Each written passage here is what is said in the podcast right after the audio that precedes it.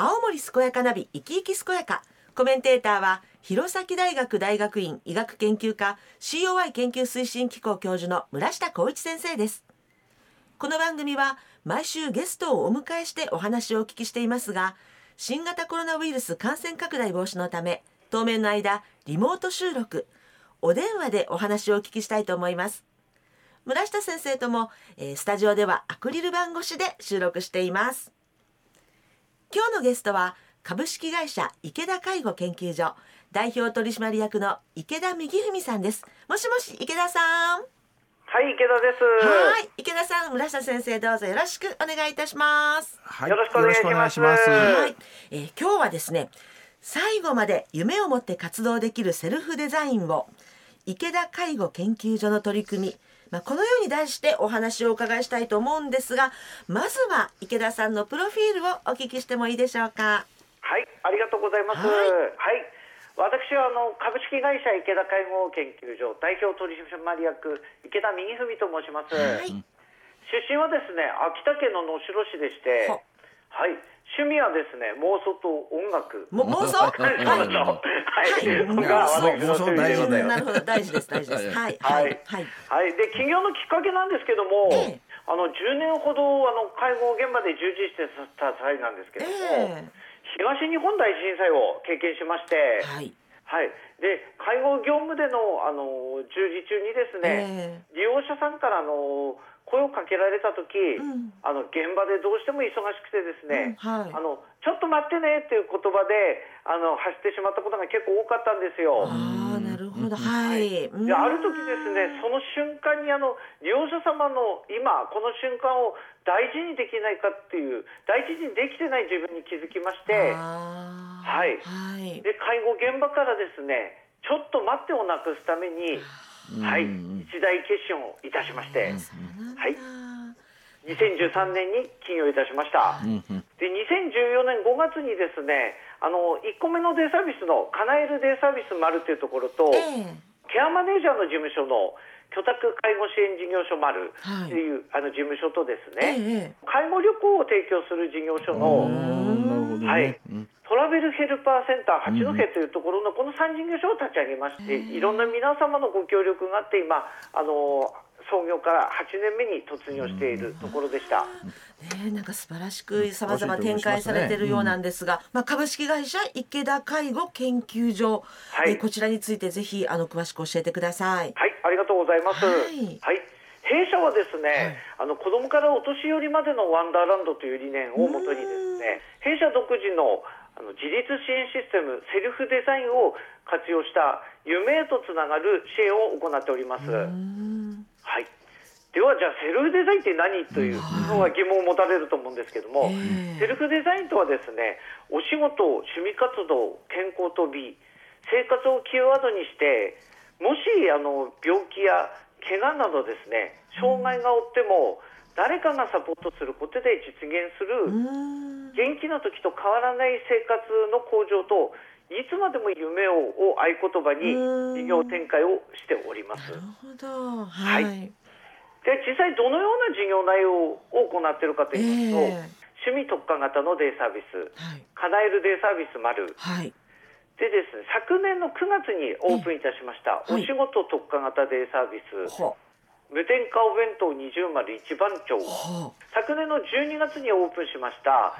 健康と美容特化型デイサービスの、はい。ウェルネスサトサロン、すみません、口悪いで申し訳ない、ウェルネスサロンキャトルフィーという特色を持った事業を展開しております。なんか本当に特色を持ってらっしゃるって感じです。はい、はい介護事業だけでなくてですね、えー、あのボランタリーを含めたの地域活動の方も行わさせていただいておりました。ありがとうございます。先生、はい、いろいろすぎる。すね、すごい。本当いっぱいいろいろやってらっしゃるんだろうと思う、ね、ありがとうございます。あの池田さんがこの起業に至ったこのストーリーも、やっぱ非常に素晴らしいと思うし、介護とかのサービスってとかく言うとちょっとこう確一化しがちなんだけど、はい、それをあえてこうサービス多様化して、まあこのネーミングもわかりやすく、うん、なんかこうユニークっていうか？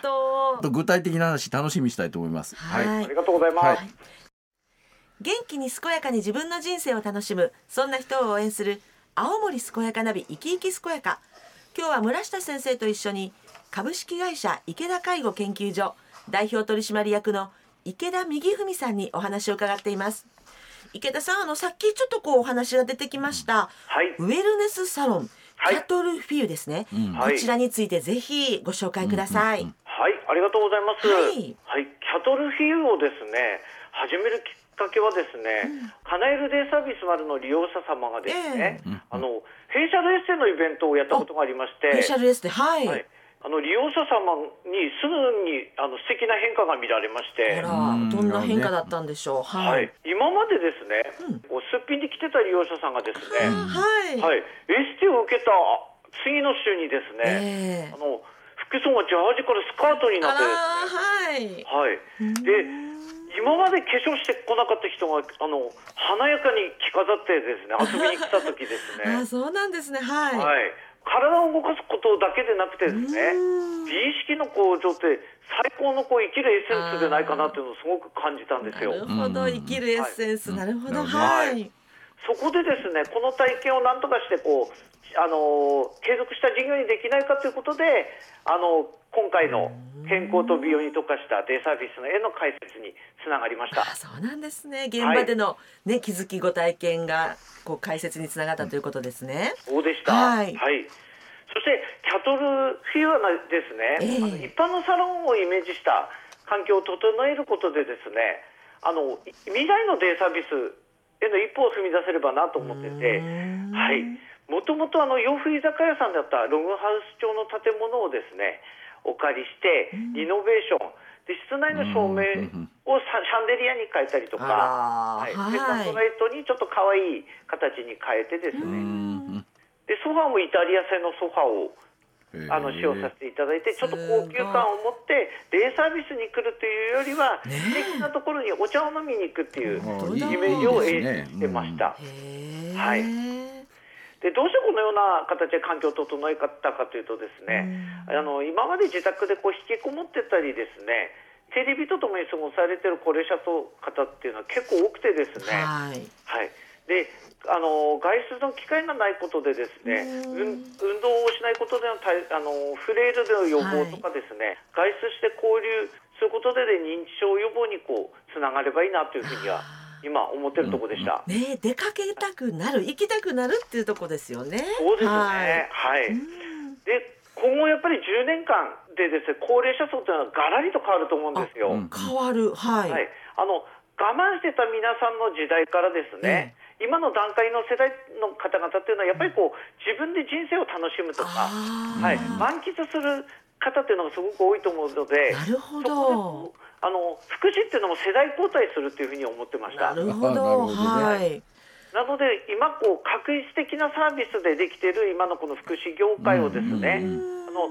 個々がですね選べる形でのあの福祉だったりデイサービスに変革することで、はい、あの生活をそのまま直結した福祉に変えることで楽しい福祉の実現ができるのでないかなと思ってます。なるほど選べるっていうことがキーワードですね。そうですね。はいでもしあの病気になっても自分自身の信念をですね、最後まで持ってで最後まで好きなことをして夢を持つ姿ですね、はい、でそれはですね多分今までの高齢者の方々のにあの概念の生きるではなくてですね、はい、活の方の生きる。あ生活の生のその生の生きるから、生活の活の活の方の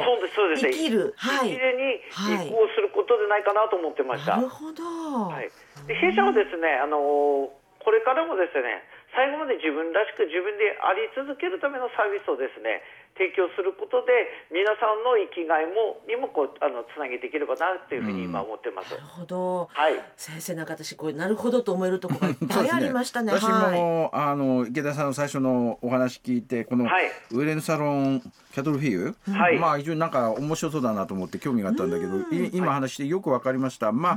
あ、あのね最後の方お話あったやっぱ。あのライフデザインっていうところ、まあ、そういう意味を込めてるんだとよく理解したし我々も、まあ、アクティブエイジングとか、はい、アクティブライフプロモーションとかそういうコンセプトでやってる研究とかもあるんですけど、はい、まあ、よくやっぱねあのお年寄りの方とかあのよくお化粧してあげるとすごく元気になったし、うん、皆さんも聞いたことあると思うんだけど、これ実際見ててもそうなんですよね。はい。だしやっぱり社会参加まあいろんなコミュニティとか参加されてる人ほどさっき認知症予防のお話もありましたけども、まあ、実際に健康な人が多いという研究報告なんかもたくさんあって、はい、まあ、非常にこうユニークな仕掛けをたくさんやられてるなというふうに思いますね。ね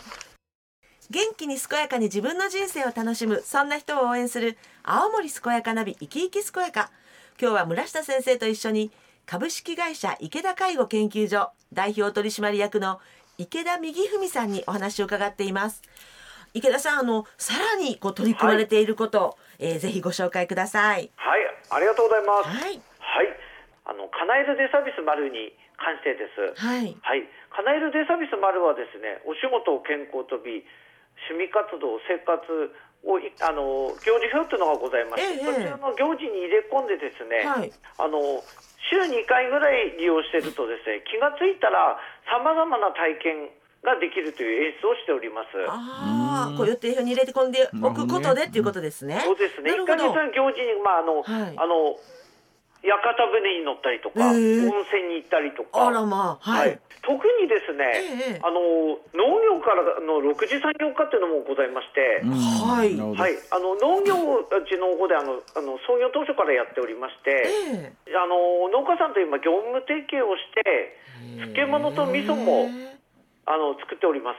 あ作ってらっしゃるんですね。はい。はい、そうです。なんでこの漬物と味噌売るようになったかというとですね。あ、で売ってらっしゃるわけですね。はい、はい、そうでした。あの今コロナの影響でちょっとなかなかあの自粛ムードでちょっと売るのを控えてる部分もあるんですけど、うんえー、あの漬物に関しては利用者さんたちの自発的なあの漬物を作ってみたいとか、あとあの漬物美味しかったんでじゃあこれ売りに行こうよってことで、はい、東京に売りに行ったりとかもし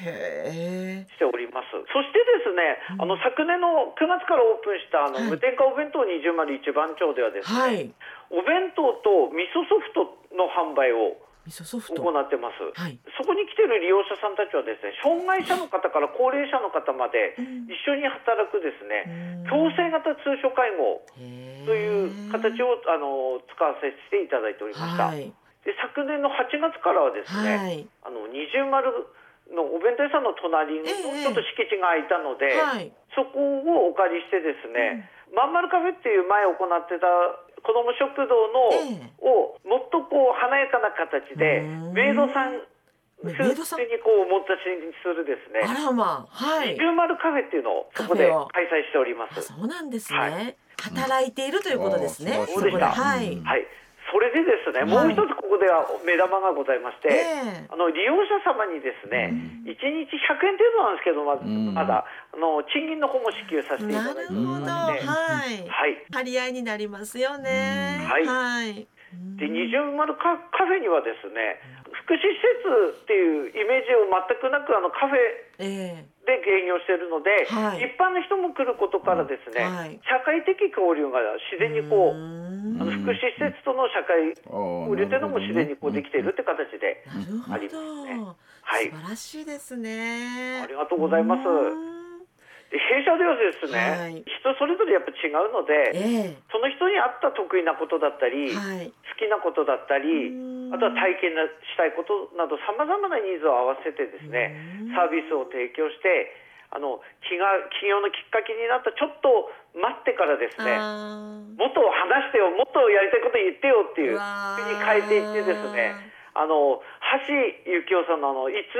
までも夢をいつでも夢を。はい、はいの実現をあのこれからも目指していきたいなと思ってました。素晴らしいですね、先生、はい、ストーリーがね。いやストーリーが素晴らしいし、まあやってる仕掛けも私もは初めて聞くことばっかりなんですけど、ですよね。びっくり。まあ前半のねその農業のあの体験の話も、実は研究なんかでも農業とかやっぱ園芸活動をやってる人っていうのは睡眠がすごく良くて認知症にもなりにくいなっていうのを、まあ我々の研究の中からもそういう結果も出てたりして、はい、まあそういう意味でもすごく理にかなっていることをいろいろ仕掛けられてるし、まあ、やっぱりねな今まで苦労されてきて今あの介護サービス受けるようになった方たちが、まあ、人生を楽しむっていうか、そういう仕掛けをすごく工夫してまた社会との接点また働きがい、まあ、やっぱねあの少しでもやっぱ報酬得るってすごく重要なことですからそういう仕掛けやられてるというのはすごく素晴らしいなと思いますね。ありがとうございます。はい、ありがとうございます。はいあの池田さんも最後になってしまったんですけれども、はい、ぜひあのリスナーの皆さんにメッセージをお願いいたします。はい、ありがとうございます。あの弊社はですね、これからも利用者様のニーズやこれからの未来を見据えた事業をですね、つなげていきたいなというふうには思ってます。で、皆様あの八戸市のにあのお湯の際はですね、ウェルネスサロンキャトリフィーにぜひ遊びに来ていただければと思います。はい、で最後にななんですけども、えー、3月の20日土曜日にですね、八戸の八戸市の町庭にてですね、日本の福祉を考えるイベントを行います。はい。あの基本はズームになってしまうんですけども、えー、基調講演がですねあの介護の重鎮で生活リハビリというのを考案されましたあの三好春樹先生をお呼びし、であの講演としましてはあの小林さんという方のですねあの方とあとはあの全国のですね実践者の方12名の方々による発表の方を行って最後はこうみんなとディスカッションしていくイベントを開催できればと思ってました。はい。はい、どちらかでこう案内とかが出てるんですか？はい、あの今のところですね、弊社の方のですね、あのフェイスブックの方にチラシの方を記載させていただいておりまして。はい、メールアドレスなども載っておりますので、はい、そちらの方に直接あの申し込みいただければと思っております。えっ、ー、と池田さんじゃあの3月20日にあのご予定されているということなんですが、はい、まああのね今こういうご時世でもあるので、えぜひあのフェイスブックですとかあの実際、えー、よくご確認の上、えー、お申し込みご参加などいただければと思います。はいありがとうございます。先生なんかこうすごくこう発見が多かった今日のお話でしたね。すごく刺激的なお話聞きましたね。はい、私は今日はあの池田さんのお話を起業家としての、まあ、ベンチャーねとしての取り組みとあと新しいちょっと介護っていう意味で2つの切り口ですごくあ、はい、あの興味深く聞かせていただいたんですけど、まあ、起業家としてやっぱ一年発起してね、はい。はい、あのやっぱやれたということもやっぱすごくストーリーもあって素晴らしいと思ったし何せやっぱこのセルフデザインっていうコンセプト最初掲げられて、あのやっぱりとかく最初にも申し上げましたけど介護の世界ってやっぱサービスが確一化しがちなところで、やっぱ未来の介護サービスってやっぱどうしたってやっぱりいろんなやっぱ多様なサービスニーズニーズに応えるようなサービスやっぱしていくべきだって私も思うんでそういう意味で言うと、まあまあ未来のその介護のありようみたいなのをこう先行して体現されているような印象を持ちましたね。まあ、ぜひあの池田さんにさらに頑張っていただきたいなと思います。今日は本当ありがとうございました。はい、はい、ありがとうございます。えー、今日は株式会社池田介護研究所代表取締役の池田右文さんにお話を伺いました。池田さんそして村下先生どうもありがとうございました、はい、ありがとうございました